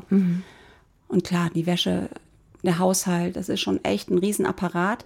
Und ich bin super gerne Mutter, also wirklich super gerne Mutter, aber ich hasse Haushalt. Dafür machst du es aber gut. Ja, aber ich finde das so, ey, das dankt einem niemand. Mhm. Dann hat man gerade das Haus irgendwie wieder schön und sauber und dann laufen sie doch wieder mit den Straßenschuhen durchs Haus. Wo ich dann nur denke, ey, Jungs, das kann, also vor allem die Jungs, ey, das kann doch nicht sein. Ich habe hier gerade gewischt und wir haben ja wirklich noch auch diesen Kleinen, der einfach total viel auf dem Boden so rumwuselt und ich finde das eklig. Und dir da ein bisschen Unterstützung zu holen, ist keine Option? Ähm, ich habe so ungern Leute um mich herum, wenn ich mal Ruhe im Haus haben kann. Ah, ja. Das hört sich bescheuert an, ne? Aber also mein Mann hat auch schon echt oft gesagt, warum stellen wir nicht einfach eine Haushälterin an? Ja. Das musst du doch gar nicht machen. Und ich glaube, der kann das einfach nicht so nachempfinden, dass ich gerne, wenn ich alleine zu Hause sein kann, also der Kleine ist ja da, aber der fällt für mich ja so gesehen nicht ins Gewicht, weil es ja mein Kind ist. Ich möchte dann niemanden da ja. haben. Also du machst wirklich alles alleine. Nee, mein Mann macht ja auch ja, ganz also, viel. Genau. Nein, zum Beispiel Einkäufe und sowas. Das macht, also der kauft echt viel ein. Und ähm, der macht auch manchmal abends in der Küche echt klar Schiff. Mhm. Der kocht zum Beispiel auch viel besser als ich, wenn er da ist. Ja. Weil er es ja auch nicht immer machen muss. Ja, ja, da kann ja. man all in gehen. Ja. Ähm, wie ist das denn mit der Zeit für dich alleine und auch vielleicht für eure Partnerschaft? Also, wenn das so privat ist, brauchst du das nicht beantworten, aber einfach so mh, mm, den Akku aufzuladen und auch äh, sozusagen nicht nur als sich als Mutter zu fühlen, sondern auch als einfach Valeska zu fühlen. Also wenn ich für mich selber das Gefühl habe, ich brauche jetzt echt mal so eine Viertelstunde nur für mich, also zum Beispiel letzte Woche Samstag war es so, ähm, dann mussten wir auch echt ein bisschen später erst in den Stall und hatten auch erst die erste Fußballrunde ein bisschen später. Und dann meinte er, jetzt geh aus dem Bett raus, setz dich aufs Fahrrad und fahr. Der Kleine hat dann noch geschlafen. Dann meinte ich, bist du sicher? Ja. Und dann habe ich ähm, mir echt nur Zähne geputzt, Gesicht gewaschen und äh, bin im Schlafanzug, eine Jacke drüber, bin ich eine Stunde Fahrrad gefahren am mhm. Rhein und habe gedacht, ist das geil so eine Stunde auf dem Fahrrad. Da war ja auch alles am Rhein noch total leer, ne, morgens ja. um sieben. Und ähm, sowas ermöglicht er mir zum Beispiel. Ja. Ne? Und ähm, das brauche ich auch zwischendurch. Ja. Ich brauche auch mal eine Runde alleine um den Block. Mhm. Zum Beispiel auch in der Lockdown-Zeit bin ich jeden Abend, also das haben wir auch oft zusammen gemacht, dann haben die Großen auf die Kleinen aufgepasst, da gab es den Kleinen ja auch noch nicht, sind wir jeden Abend anderthalb Stunden spazieren gewesen. Weil sonst wäre mir, ja. glaube ich, die Decke auf den Kopf gefallen. Und ähm, solche Freiräume räumt er mir auf jeden Fall auch ein. Und Part zu bleiben, das ist auch echt super wichtig, finde ich, dass man nicht nur Eltern, ähm, also diese Elternrolle erfüllt, dass man, das kann auch mal eine Viertelstunde sein, dass man sich nur auf einen Kaffee trifft. Mhm. Und das schaffen wir auch tatsächlich. Also meine Mutter zum Beispiel, die kommt jetzt, jetzt ist sie im Ruhestand, ähm, donnerstags, nachmittags und übernimmt dann auch mal die Kleinen. Ja. So dass wir dann auch ähm, uns irgendwo in der Stadt mal auf einen Kaffee treffen können. Ja. Oder ähm, ja, ich mal so eine Runde einfach für mich drehe. Und wenn ja. es nur ähm, ja, eine Runde zum Bäcker ist, ja. ohne Kind im Anhang oder allein zu DM. Ja. Das ist wie Wellness. Ich, ich habe das Gefühl, wahrscheinlich ähm, sagst du bei ein, zwei Kindern an der Hand schon, pff, das ist Urlaub. Ähm, das ist ja wahrscheinlich eher selten, dass ihr auch alle zusammen auftretet, oder? Also auftreten im Sinne von irgendwas unternehmt. Also wahrscheinlich hat ja jeder so sein eigenes Programm, schätze ich. Ähm, ja, wobei wir echt so das Abendessen total gerne zusammen machen. Deswegen ist es bei uns auch oft leider sehr spät, weil mhm. die Großen ja lange Training haben. Das ist für die Kleinen eigentlich manchmal ein bisschen zu spät. Ähm, und am Wochenende schaffen wir das aber auch oft, dass wir wirklich zusammen essen, also auch alle zusammen. Ja, auch gerne. Und ähm, beim Urlaub ist es mittlerweile auch so, dass es ähm, vielleicht mal so eine Woche gibt, die wir alle zusammen haben. Ansonsten reisen die Großen auch schon selbstständig durch die Gegend. Ähm, das ist dann aber auch echt schön und intensiv und danach auch wieder gut, dass die Dynamik sich verändert. Ja. Und so eine Familiendynamik verändert sich ja unglaublich, wenn mal nur so eine Nummer eins oder Nummer zwei nicht da ist, weil plötzlich die anderen ja dann die Großen sind. Und auch in den Osterferien zum Beispiel wird es so sein, dass wir nicht mit allen Kindern verreisen. Ähm, das ist dann aber auch schön, mhm. weil dann auch mal, ähm, ja, vielleicht so eine Nummer fünf plötzlich die große ja. ist. Ja, stimmt. Ja. Und wenn du merkst, dass eine von deinen Kindern äh, vielleicht mal so ein bisschen exklusive Mami-Zeit braucht oder auch Papi-Zeit, ähm, weil es was auf dem Herzen hat oder auch einfach so fürs Herz, ähm, kannst du dich da relativ spontan dann ähm, organisieren oder passen dann die anderen, also helfen dann auch die anderen Kinder, die schon so groß sind? Oder? Ähm, also wir hatten das jetzt letzte Woche, da wollte dann ähm, eine der Mädchen wirklich mal alleine mit mir in die Stadt und da ging es gar nicht darum, dass sie konsumieren wollte, sondern es war wirklich so, dass sie gesagt hat, ich möchte auch mal was mit dir alleine ja. machen. Und dann war es so, dass wir das so hinbekommen haben, dass ähm, mein Mann ähm, ein bisschen eher quasi Schluss gemacht hat oder das Laptop zugeklappt hat und ähm, die Geschwister übernommen hat. Ah, ja. Und das war dann auch total schön. Die meinte dann auch, boah, es war so schön, Mama, können wir das nicht öfter machen? Und da reicht ja dann manchmal auch wirklich so eine kompakte anderthalb Stunden Runde. Und es war echt, also auch für mich, da hört man natürlich nochmal anders zu. Und ähm, manchmal ist das aber auch einfach nur eine Fahrt zum Fußballtraining, in der man nur ein Kind im Auto sitzen hat. Ne, Da hat man halt eine Stunde wirklich ähm, hin zurück, ähm, nur für dieses eine Kind. Ja, stimmt. Ich denke immer, man muss wirklich versuchen, den Moment dann einfach so gut wie möglich auszufüllen ne? und ähm, ja auch zu genießen und intensiv, also zu intensivieren sozusagen. Für Ja, sich selbst total. und für das Kind. Für einen selber auch. Ne? Aber das ist ja das, was ich meinte, wenn die nach Hause kommen, dass man erstmal fühlt, ähm, wie war der Schultag? Das hört man ja schon, wenn die Tür unten zugeschlagen wird. Ne? Dann merke ich schon, okay, gut. Jetzt brauchst du große Ohren. Wie geht's denn mit dem Kleinsten weiter? Du hast gesagt, der ist jetzt 20 Monate. Genau, der bleibt noch bis er drei ist zu Hause. Und dann geht er auch in den Kindergarten und dann ganz normaler Schulalltag. Und ähm, ja, aber ist ja noch ein Jahr. Und ich habe gerade neulich gesehen, dass du gefragt wurdest, was so deine Meinung ist zu früh, in Anführungsstrichen, in die Kita oder spät. Habt ihr da, also das, wenn ich es jetzt richtig mitverstanden habe, dann habt ihr das, habt ihr nicht so ein, jedes Kind geht mit so und so vielen Jahren in die Kita, sondern ihr habt so ein bisschen variiert, oder? Also bei dem Großen dem, ähm, war es so, dass der einfach in unserer Wunscheinrichtung mit drei Jahren keinen Platz bekommen hat. Und ähm, dann haben wir gesagt, dann bleibt er noch ein Jahr zu Hause. Da war ja schon klar, also Nummer zwei gab es ja schon und Nummer drei war ähm, ja the way. quasi auch, ne? Ja. Und da war, war ja sowieso immer jemand zu Hause und hat aufgepasst. Und ähm, da haben wir dann auch gesagt, dann bleibt er das, bleibt er noch bis er vier ist zu Hause. Und dem hat das total gut getan. Der hatte aber ja auch dadurch, dass die beiden Großen nur 18 Monate auseinander sind, Ja. hatte der ja auch echt einen Spielkameraden. Der hat sich nicht gelangweilt. Und ähm, bei Nummer drei, da war es einfach so, dass wir, ähm, ja, da hatten wir keine Kinderfrau für den Vormittag. Somit musste der dann auch in den Kindergarten, also in die U3-Einrichtung. Und das war unser einziges Kind, was in der U3 war. Ja. Und rückblickend auf uns bezogen, es ging damals aber nicht anders. Und das finde ich, sollte man auch immer ähm, betrachten, ne? ob es wirtschaftlich ähm, einfach nicht anders möglich ist ähm, oder dass man auch arbeiten gehen möchte. Und das hat ja auch mit der Zufriedenheit der Frau was zu tun. Ja. Das, ne, bin ich als Mama glücklicher, wenn ich arbeiten gehe? Und wenn das so ist, dann natürlich entscheidet man sich dafür, dass das Kind in den Kindergarten geht. Ähm, und bei uns war das halt auch so, dass es einfach nicht anders möglich war. Und der war dann in der U3 und rückblickend betrachtet auf ihn bezogen, hätten wir es anders machen sollen. Ging aber nicht anders. Ja, okay. Und das ist aber ja auch ein Learning, so dass wir es bei Nummer vier schon wieder anders machen konnten. Ja, stimmt. Und klar, wenn du nur ein Kind hast und auch kein weiteres mehr bekommst und das in die U3 gibst und rückblickend merkst, okay, das war doof, dann hast du ja kein Learning. Dann weißt du nur, okay, es war doof. Ja. Und ähm, wenn man das große Glück hat, dass man das so betrachten darf und Dinge ändern kann, dann sollte man das auch tun. Gibt es noch so andere Sachen, die sich so von Kind zu Kind für dich verändert haben? Also sowohl in diesen Learning-Geschichten als auch vielleicht in deinem Gefühl? Also ähm, so Routine in Anführungsstrichen oder Dinge, die man dann schon mal erlebt hat und wo man ruhiger ist oder wo man noch achtsamer ist vielleicht auch. Also ich bin zum Beispiel, was das ganze Schulische angeht, bin ich, ähm, ich meine, da habe ich ja jetzt auch einfach schon viel Erfahrung sammeln dürfen, ähm, bin ich insgesamt gelassener. Also beim ersten Kind ist es natürlich schon so, dass man dann ähm, sich unglaublich großen Stress macht, wenn das nicht ähm, in der Zeit da irgendwie durchmarschiert, wie es durchmarschieren müsste. Ähm, ganz viel vielleicht auch zu Hause ähm, noch extra macht.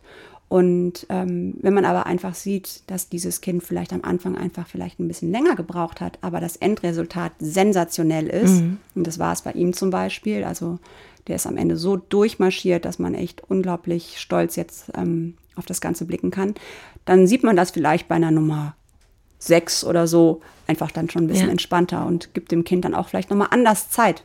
Ja. Ja, jedes entwickelt sich für sich. Ich finde, das beginnt immer schon so bei diesem, wer kann schon krabbeln, wer kann schon laufen. Und das meinte ich mit diesen Mutterkuchengesprächen. Ja. Dieses höher, schneller, weiter. Wer hat den coolsten Kinderwagen? Welches Kind ist am besten? Ähm, das finde ich manchmal echt erschreckend. Also es wirkt, ich weiß nicht warum, aber das ist dann auch dieses, man profiliert sich dann über sein Kind. Das verstehe ich nicht. Ja, also, schrecklich. weil jedes für sich, egal in welchem Tempo, ist doch total toll. Und das, ähm, also das sage ich total, un, also ohne hormonverstrahlt zu sein. Aber jedes Kind ist anders und hat andere Qualitäten. Ja, das ähm, sehe ich auch so. Und trotzdem kenne ich auch selber das Gefühl, dass man beim ersten noch nicht so sicher ist. Weißt du, wie ich meine? Also wenn man schon ein bisschen Erfahrung gesammelt hat, dann kann man auch sagen, komm, das wird schon noch laufen. Und wenn man aber am Anfang so ganz unsicher ist und dann kriegt man diese ganzen Ratschläge, muss man schon auch ein bisschen sich abgrenzen können und sagen können, rechts rein, links raus. Egal, ob es jetzt laufen ist, ist völlig egal, kann auf alles andere bezogen sein. Ähm, hat, aber hattest du dann schon immer so, so eine Art ähm, Abgrenzung oder Teflon-Beschichtung sozusagen an dir? Nee, das meinte ich ja eben. Ne? Also beim ersten ist man natürlich dann, wie du gerade auch schon sagst, ne, vielleicht nicht ganz so entspannt unterwegs, weil man dann irgendwie sieht, boah, jetzt können aber alle schon dies und das und der mhm. kann das vielleicht noch nicht. Ähm, wobei wir hatten zum Beispiel echt immer einen super Kinderarzt, der ähm, hat das immer so so super menschlich runtergebrochen, dass man auch da, nee, wir waren da wirklich entspannt. Und er hat auch immer gesagt, jedes Kind hat sein eigenes ja. Tempo. Und ähm, ja, dafür bin ich schon ziemlich dankbar. Aber final haben wir echt ganz schön auf unsere Bäuche vertraut. Und da sind, ja, damit sind wir ziemlich gut gefahren.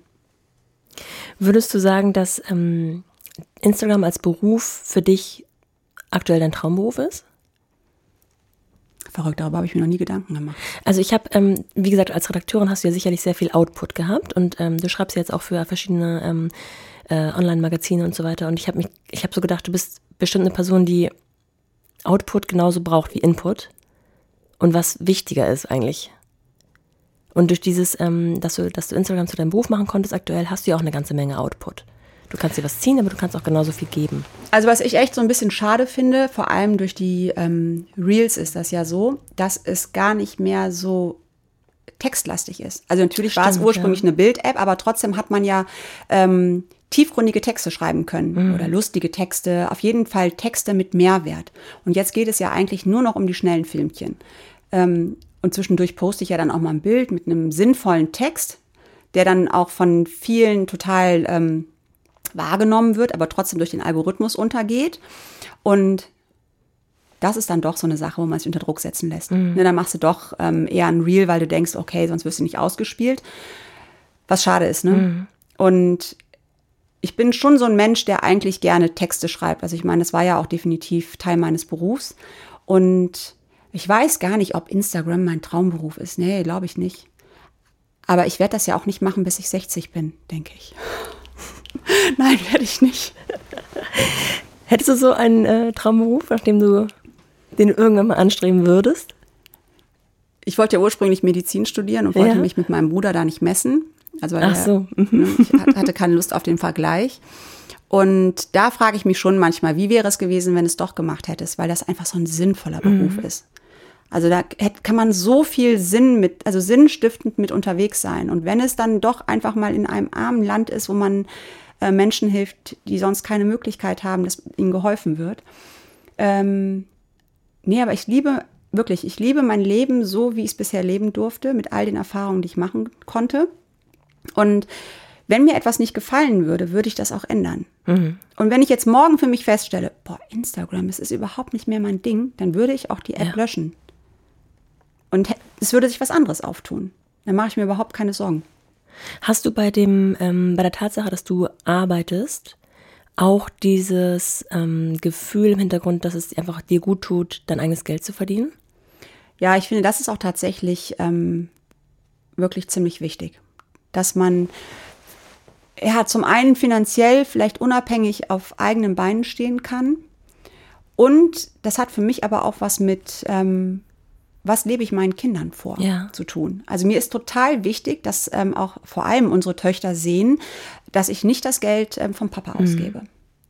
Und ähm, ja, dass ich produktiv, ja, dass ich produktiv bin und was, ja. Das heißt, ja, nee, weiß ich gar nicht, ob ich was leisten muss oder leisten möchte, aber ich möchte gerne unabhängig sein. Ja. Es wurde mir aber auch von meiner Mutter definitiv so vorgelebt. Und die war zum Beispiel auch eine von denen, die am Anfang echt geschockt war, als wir gesagt haben, ähm, dass wir unser erstes Kind kriegen. Weil es ihr zu früh war? Ja, sie meinte, wann, also die erste Frage meiner Mutter war tatsächlich nach Eröffnung der Schwangerschaft, wann fängst du wieder an zu arbeiten? Ah, krass. Ja. Wo ich auch dachte, krass, ich habe dir gerade gesagt, dass ich schwanger ja. bin und du sagst mir, wann fängst du wieder an zu arbeiten? Ja. Aber der war halt auch immer wichtig, dass ihre Töchter unabhängig sind. Mhm. Ich kann Eigentlich das auch gut. verstehen, ja. Ja. Ja. Dein, also du bist ja in einem Haushalt mit vier Kindern aufgewachsen. Hat, hättest du dir mal vorstellen können, dass du sieben hast? Oder hat sich das so im Laufe der Zeit ergeben? Also der Wunsch nach einer großen Familie war definitiv da. Aber die Zahl sieben ist natürlich total abstrakt. Ja. Und ich meine, die ersten drei in nicht mal vier Jahren, das war schon echt ganz schön sportlich. Ja. Also ich meine, die waren wirklich klein. Wenn ich mit denen durch die Gegend gezuckelt bin, habe ich schon gedacht, boah, krass, ist denn alles deine? und ähm, ja, jetzt manchmal sitze ich auch da und denke, Wahnsinn. Also jetzt diese großen Jungs und dann dieses, also die Mädels dazwischen und der Kleine, ey, das sind alles deine Kinder. Ja. Schön auch irgendwie. Nee, total schön. Es ist wirklich, ähm, das ist das größte Geschenk, wirklich. Aber obwohl du so eine Ruhe und du sitzt mir jetzt gegenüber und strahlst diese Ruhe ebenfalls aus, ähm, äh, verbreitest und ausstrahlst und offensichtlich ja schon immer in dir hattest, so kommt es mir vor aus deiner Erzählung, wenn du sagst, du warst eigentlich schon immer strukturiert und in der Ruhe liegt die Kraft. Ähm, gab es da nie Situationen, die dich so richtig krass herausgefordert haben, gerade mit kleinen Kindern? Oder waren eure einfach, ach, das Wort mag ich eigentlich nicht, aber ich hoffe, du weißt, was ich damit meine, sehr pflegeleicht und deswegen so ein Anreiz, auch wir schaffen auch noch mehr. Also die waren durchaus auch sehr lebendig. also, also es sind schon sehr lebendige Kinder. Ähm, aber die haben auch einfach äh, immer viel Auslauf gehabt. Also ich war super viel mit denen draußen. Und ich glaube, wenn die ihre Energie loswerden können, dann ähm, sitzen die halt auch mal drei Stunden auf dem Teppich und bauen Lego. Und ähm, ach, ich weiß nicht, ich finde den Begriff Pflegeleicht auch echt krass. ja, aber ist so. Aber du Echt? weißt, was ich meine. Ja, Sie sind die haben zum zu Beispiel, handeln. Ja, die waren dich. easy zu handeln. Die haben zum Beispiel, ich glaube, das ist zum Beispiel auch echt was. Mein Bruder hatte Schreibabys. Ja. Und ähm, wir hatten nie Schreibabys, die Ja. haben nie geschrien. Also auch wenn die nachts irgendwie wach geworden sind, weil sie Durst hatten, dann habe ich die halt angedockt und dann haben die weitergeschlafen. Die haben aber nicht geschrien und hatten auch keine Koliken. Und ähm, also außer Autofahren, aber ich meine, dann hat man das Autofahren irgendwie versucht so zu minimieren, wie es ging, waren die echt immer alle super entspannt. Und der eigene Schlafmangel? Oder haben die auch noch on top schn- schnell und früh Nee. durchgeschlafen? Also Nummer drei hat super geschlafen. Das war dann bei Nummer vier für mich echt auch wieder krass, also dieser Schlafentzug. Aber ähm, nee, der Große ist alle zwei Stunden ähm, wach geworden nachts. Und da habe ich ja dann Wow, auch echt so ja. früh wieder angefangen zu arbeiten, so ich dann auch dachte, boah, wie soll ich das durchhalten? Und ähm, so nach drei, vier Wochen, das war jetzt noch, die ersten drei, vier Wochen waren echt nachts so eine Folter. Da habe ich zum ersten Mal verstanden, ähm, warum man Schlafentzug als Foltermittel Ja. nimmt. Weil das wirklich, das bringt einen tatsächlich an die Grenzen.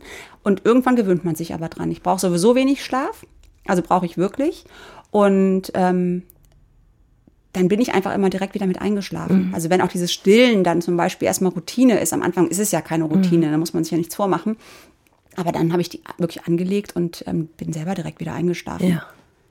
Ja, weil wenn man äh, gerade in der Nacht kein, keine Zeit hat zum Akku aufladen, dann kann man ja auch nicht tagsüber weder funktionieren noch irgendwas genießen oder sonst irgendwas. Man muss sich ja auch kräftemäßig danach fühlen, zu sagen, ja, ich bin bereit für das nächste Kind oder das zweite, dritte, was auch immer. Ja, aber zum Beispiel habe ich, wenn ich irgendwie Mittagsschlaf mal mitmachen konnte, also wenn ich nicht in der Redaktion saß, ähm, habe ich den auch wirklich mitgemacht. Und dann hat man halt auch wirklich mal zwei Stunden Stimmt. mittags geschlafen. Das ist ja der Ratschlag, den man immer, Ja, aber man macht das ja manchmal nicht. doch habe ich aber. Also ich meine, beim ersten Kind gab es ja auch nicht viel Chaos. Und beim zweiten auch nicht. Da gab es ja auch noch nicht so viel Wäsche. Also ich habe schon beim zweiten Kind gemerkt, wie viel mehr Wäsche wir haben. Und ich dachte, hä, es ist so ein kleiner Mensch, wie kann das Das ist Wahnsinn, ne? Aber ihr habt wahrscheinlich nicht nur eine Waschmaschine, oder? Äh, Wir haben jetzt wirklich seit, ich glaube, seit zwei Jahren Ja, zwei Waschmaschinen, zwei Trockner. Aber vorher gab es nur eine. Ich habe ja so ein bisschen gesammelt bei Instagram und ich äh, gucke hier gerade so durch. Viele der Fragen habe ich schon selber jetzt gestellt, aber ähm, manche wollen wissen, was dich so richtig auf die Palme oder also auf die Palme bringt oder wo du mal die Nerven verlierst. Also die Nerven verliere ich echt sehr, sehr selten. Ich muss auch sehr, sehr selten laut werden. Ähm, was mich auf die Palme bringt, also auf die Kinder bezogen. Ähm, auf die Palme bringt mich. Natürlich, wenn ich zum x-ten Mal sage, ey, könnt ihr bitte wenigstens eure Wäsche in den Wäschekorb bringen. Ähm, wobei ich es dann auch oft einfach trotzdem nur einsammle und mir denke, ey, ihr seid wirklich unbelehrbar. Nee, mich bringt auf die Palme, wenn jemand komplett hinter seinen Leistungen so zurückbleibt. Wenn man, ähm, ja, wenn einfach so ein kompletter Müßiggang und ja. Ähm, ja, das kann ich einfach nicht nachvollziehen. Weil ich selber aber auch nicht so groß geworden bin. Und es hat nichts damit zu tun, dass die ähm, nonstop Leistungen bringen müssen. Mir ist auch nicht wichtig, dass nur Einzeln geschrieben werden. Ich kann aber nicht verstehen, wenn man sich nicht ähm, wenigstens bemüht Versucht. hat, mhm. Etwas dafür zu tun. Und das meinte ich eben damit. Ne? Das sind diese Dinge, die gehören halt einfach, ähm, ja, die gehören nicht in die virtuelle Welt, weil die so privat sind. Ja. Ne, ich ja. könnte jetzt sagen, XY ist halt einfach, ähm, der hat null Bock auf irgendwas. Ja. Aber es bringt mich nicht weiter. Also das ähm, bringt auch das Kind nicht weiter. Ja, aber das ist wirklich sowas. Das kann ich einfach nicht nachvollziehen als Mutter. Und dann kannst du noch so oft sagen, du lernst für dich und nicht für die Lehrer und nicht für uns. Mhm. Das geht aber in einem gewissen Alter vielleicht auch einfach dann in den Kopf nicht rein. Mhm. Und ich meine, es ist natürlich schon so, ne? Wir leben in einer Leistungsgesellschaft. Und wenn du dann einfach siehst, dass da ähm, so viel liegen gelassen wird, weil man einfach eine Null-Bock-Haltung hat, ist echt schwer als ja. Mutter. Ja, glaube ich. Weil es ja dann schon um den zukünftigen Lebensweg geht. Mhm. Und ähm, das ist schon so ein Learning auch. Ne? Nicht jedes Kind ähm, kann die gleichen Leistungen bringen. Und das meint es auch gar nicht böse. Vielleicht hat er auch ein anderes Tempo oder sie. Ja, definitiv. Also vielleicht kommt es hinten raus das, dann doch noch. Das zieht jetzt an. Nein, final wird auch dieses Kind einen super Weg hinlegen. Seinen Weg. Ja, genau, seinen Weg. Ja. Ähm, es sind immer wieder die Fragen nach diesem, wie schafft man das und wieso schafft sie das und ich nicht, so auf dem Motto. Also dieses äh, Thema der Überforderung irgendwo auch. Und du hast neulich gesagt in der Story, ähm, oder nicht gesagt, geschrieben, ähm, mein Leben überfordert mich nicht. Ja, ähm, da habe ich auch echt danach gedacht, klingt das vielleicht arrogant? Habe ich gar nicht so aufgefasst. Okay, da bin ich sehr beruhigt, Nein, weil das so soll auch überhaupt nicht von oben herab oder so klingen. Nee, nee. Weil natürlich für eine Mutter, die vielleicht gerade in einer Situation sich befindet, ähm, wo sie morgens schon gar nicht weiß, wie sie den Tag bewältigen soll, kann sich das echt, ähm, ja, doch arrogant anhören. Aber mein Leben überfordert mich auch wirklich nicht. Und wenn es etwas geben würde, was mich überfordert, würde ich versuchen, das zu ändern. Mhm. Und ich sage dann auch nicht, ich packe das übermorgen an, ich packe das direkt an. Oder ja. ich greife direkt zum Telefon. Und ähm, das macht das Leben mit mir vielleicht manchmal auch ein bisschen schwierig, weil ähm, ich bin so wahrheitsliebend. Ich hasse Lügen. Und ähm, ich würde zum Beispiel auch nie etwas versprechen, was ich nicht halten kann. Mhm. Weil ich mit so einem Vater aufgewachsen bin, der immer versprochen hat und nicht gehalten hat und ich das als Kind ganz schrecklich fand. Ähm, nee, ich wirklich, ich muss auch immer direkt meine Meinung sagen. Ich denke dann vorher aber auch sehr schnell darüber nach, ja. bevor ich sie nach ähm, außen bringe. Und ähm, manchmal ähm, sagt mein Mann mir auch, es wäre besser, du hättest es nicht vielleicht direkt gesagt. Aber es würde mir Bauchschmerzen bereiten. Ja. So bin ich. Aber dann Leider. weiß man ja auch, wo man ist, wenn man, wenn man dich gut kennt und damit umgehen kann. Ja, aber es macht es nicht immer für alle leicht, ne? Aber ich finde es trotzdem nochmal interessanter, ähm, ich muss da nochmal einhaken. Also ähm, das andere, also bist du einfach, oder seid ihr einfach belastbarer oder habt ihr eine andere Struktur, ein anderes Mindset, dass man, da, dass du wirklich so sagen kannst, ich, ich fühle mich nicht überfordert? Wenn das so wäre, würde ich es ändern. Aber du holst dir ja auch keine Hilfe von außen. Also der Griff zum Telefon wäre ja nicht, ähm, das und das überfordert mich, dafür, das muss ich auslagern. Was ich meine? Also du kriegst es ja dann doch irgendwie im Familienkonstrukt gelöst und fühlst dich nicht gestresst. Nee, fühle ich mich wirklich nicht. Ja, glaubt man dir auch. Man würde nur so gerne wissen, was, äh, ob es an dem Tee liegt. An dem Tee. an dem guten Kaffee. Ähm, nein, ich glaube, wir sind ja auch nicht über Nacht Eltern von so vielen Kindern geworden. Mhm. Wir sind da wirklich ja über die vielen Jahre hineingewachsen. Und ja, wir vergleichen uns nicht mit anderen Menschen. Ja, also wir sind echt, wir, wir, sind so bei uns. Und ich glaube, auch das ähm, würde manch einem wirklich gut tun, wenn die viel mehr bei sich bleiben würden und ähm, vielleicht manch einem auch einfach in Folgen. Mhm. Ich, es gibt wirklich auch Situationen, da schreibe ich dann auch ähm, Müttern, ich glaube, es würde dir besser tun, mir nicht zu folgen. Ah. Es hört sich auch doof an, ne? Aber nee, wenn es die unter Druck setzt. Genau, deswegen. Ja. Und ich glaube auch, dass die deswegen manch einem Influencer lieber entfolgen mhm. sollten oder viel mehr Zeit im echten Leben verbringen mhm. als ähm, in den Quadraten. Weil natürlich sind es immer nur Ausschnitte. Und wenn du das ähm, summierst, was da oben an Snippets ist, dann sind das vielleicht auf den Tag gesehen fünf Minuten, die ihr seht. Mhm. Und ähm, die restlichen Stunden Ja. Haben wir ja auch ganz normalen Alltag mit ja. einem dreckigen Ceranfeld. Ja. Nein. und inwiefern, ähm, also das weiß man natürlich immer vorher nicht und es gibt keine Garantie, aber ich denke mal, ähm, es hilft auch, äh, sich den richtigen Partner dafür auszusuchen. Ja, aber auch ähm, das weißt du vorher nicht, ne? Ja, eben, das ist, das ja, das ist ja die Herausforderung, sowieso im Leben. Ähm, aber manchmal fühlt man sich ja auch überfordert, weil man sich alleine fühlt und nicht kein gutes Team ist. Egal, ob die Aufteilung eine 50-50-Aufteilung ist oder eine 30-70. Das ist ja, kann ja jeder für sich entscheiden. Ähm, da hilft wirklich nur reden, weil schweigend wirst du nicht immer verstanden. Und ähm, mhm. dazu hatte ich auch mal einen Post. Das ist wirklich so.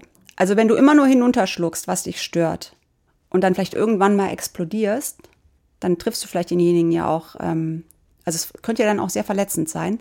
Und wenn dir etwas nicht gefällt, dann musst du es halt sagen. Mhm. Also auch deinem Partner, weil vielleicht sieht er das gar nicht.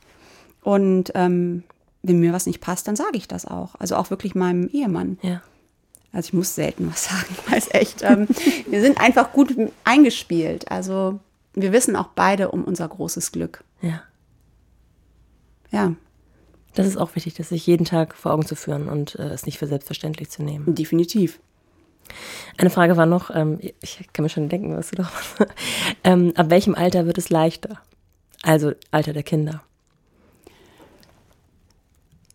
Es wird gar nicht leichter, es verändert sich. Mhm. Also ähm, klar werden die selbstständiger, aber wenn die dann abends zum Beispiel ins Nachtleben ziehen, dann ähm, machst du dir in einer ganz anderen Form Sorgen um mhm. deine Kinder. Und wir hatten ja jetzt kürzlich auch die Situation, dass ähm, es echt richtig schlimme Drohungen gab ähm, wo unser Kind das auch zum Glück zu Hause ähm, erzählt hat, weil es nicht nur ihn betraf, sondern auch uns. Und er das auch nicht mehr lustig fand. Also wenn es nur ihn äh, auf ihn bezogen gewesen wäre, hätte er es, glaube ich, selber geregelt. Und ähm, das sind, ist dann echt eine ganz andere Form der Sorgen. Ja. Wo du auch so eine gewisse Ohnmacht vielleicht mal kurz spürst und dich sammeln musst. Also mein Mann war zu dem Zeitpunkt auch im Ausland, ich war alleine mit den Kindern zu Hause. Und ähm, dann habe ich ihm das geschickt und er meinte auch nur, ey, geh zur Polizei. Ach, Zeig so die krass. an. Und das war zum Beispiel sowas. Das habe ich dann mal geteilt und das gab auch unglaublich viele Reaktionen. Natürlich sind die Story-Views unglaublich nach oben gegangen, weil alle das Drama sehen wollten. Ja. Und alle haben geschrieben, du musst diese Kinder anzeigen oder diese Jugendlichen. Und ähm, also auch viele meiner Followerinnen sind ähm, Juristen oder auch Richterinnen und Psychologinnen. Ja. Also auch definitiv, ähm, die haben das schon alles ganz gut geblickt. Und wir haben uns aber dafür entschieden, diese beiden Kinder nicht anzuzeigen es anders zu regeln.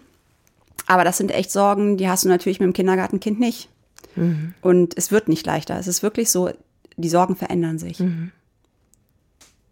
Und sind halt dann manchmal einfach auch schon sehr ähm, auf die Zukunft bezogen. Ne? Wenn ein 18-Jähriger Unsinn macht, ist das nicht mehr so lustig. Ja. Also unser Kind hat nichts gemacht in dem Fall, ne? aber diese beiden anderen Jugendlichen, ja. die hätten echt ähm, krasse Folgen gehabt, wenn wir die angezeigt hätten. Ja, Wahnsinn. Ich, die nächste Frage ist jetzt vielleicht, entweder schafft sie es genau oder nicht. Ähm, worüber, äh, das sind eher so Alltagsproblemchen gemeint, glaube ich. Äh, worüber kannst du nur lachen? Also, wenn du dann nicht solche hart äh, schwerwiegenden Probleme oder ähm, Herausforderungen habt, sondern wo andere strugglen oder sich einen Kopf machen, sag ich mal. Man lacht ja nicht über den Struggle der anderen, aber sich einen Kopf machen und du denkst, pff, ich ruhe in mir, ich habe schon so viel anderes gesehen, das wird sich verwachsen. Nee, ich würde über ähm, gar keine Situation lachen, weil ich stecke ja in der nicht drin. Und klar könnte ich mir Gedanken darüber machen, dass ich es vielleicht anders lösen würde. Aber da das ja nicht die Situation ist, in der ich stecke, ähm, würde ich darüber weder lachen noch mir ein Urteil bilden. Mhm.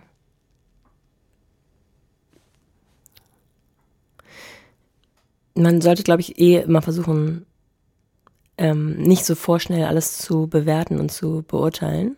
Ja, ich finde, man sollte gar nicht bewerten. Ähm, ja, also nur auf sich, ja. auf sein eigenes Leben bezogen kann man ja, ja, bewerten. Aber du kannst doch nicht auf jemand anderen ähm, runterprojizieren und bewertend unterwegs sein. Ja, aber das ist ja gerade so schwierig, also nicht, nicht auf mich bezogen schwierig, aber ähm, das ist mir schwer, viele, aber dieses Medium Instagram ist ja ein, eine Ansammlung an Vergleichen oft.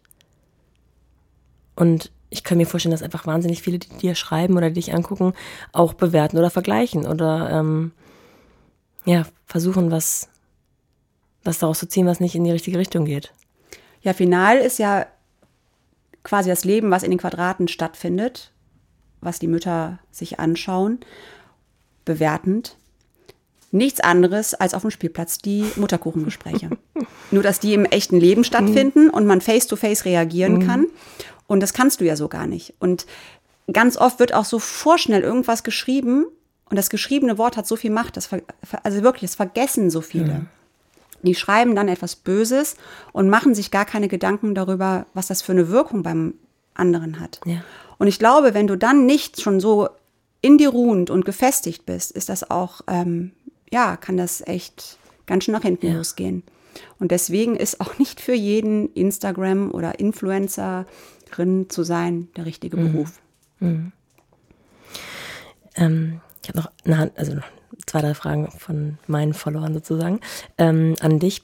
Ähm, wurdest du schon mal dafür diskriminiert, eine große Familie zu haben und oder gleichzeitig zu arbeiten? Ähm, tatsächlich nur im privaten Umfeld. Ja. Da hieß es irgendwann mal, ey, wie, du hast vier Kinder und gehst arbeiten. Wer kümmert sich denn dann um die Kinder? Ja. Fand ich auch schon eine krasse Frage, ähm, weil ja klar ist, dass die nicht alleine zu Hause sind. Und dann war es auch umgedreht. Als ich zu Hause war mit den vier, später sechs Kindern, ähm, ja, wie kannst du damit glücklich sein, nur Hausfrau und Mutter zu sein? Aber auch wieder nur im privaten Umfeld. Wo ich dann auch dachte, derjenige durchblickt ja gar nicht oder durchschaut gar nicht, was das für ein krasser Apparat ist. Ja. Und ähm, es ist definitiv so, das ist der anstrengendste, anspruchsvollste Job meines Lebens, zu Hause, ähm, ja, für diese vielen Kinder wirklich da zu sein. Also wirklich da zu sein, nicht nur irgendwie nebenher zu laufen. Und ähm, das war, was, was ich vorhin schon sagte, das Redaktionsleben war für mich wie bezahlter Ja. Urlaub von zu Hause. Definitiv auch anspruchsvoll, aber auf einer ganz anderen Ja. Ebene. Und antwortest du dann mit Ruhe und Einfühlsamkeit oder auch ein bisschen sarkastisch? Ja, je nachdem, wer mein Gegenüber ist, ähm, ist das dann schon sarkastisch. Ich glaube, ich kürze die anderen Fragen ab, weil ich habe ja ähm, noch das Vergnügen in den Playground-Fragen und das doppelt sich ein paar Sachen. Ähm, ich danke dir sehr für deine Zeit und freue mich auf die Anschlussfrage. Dankeschön.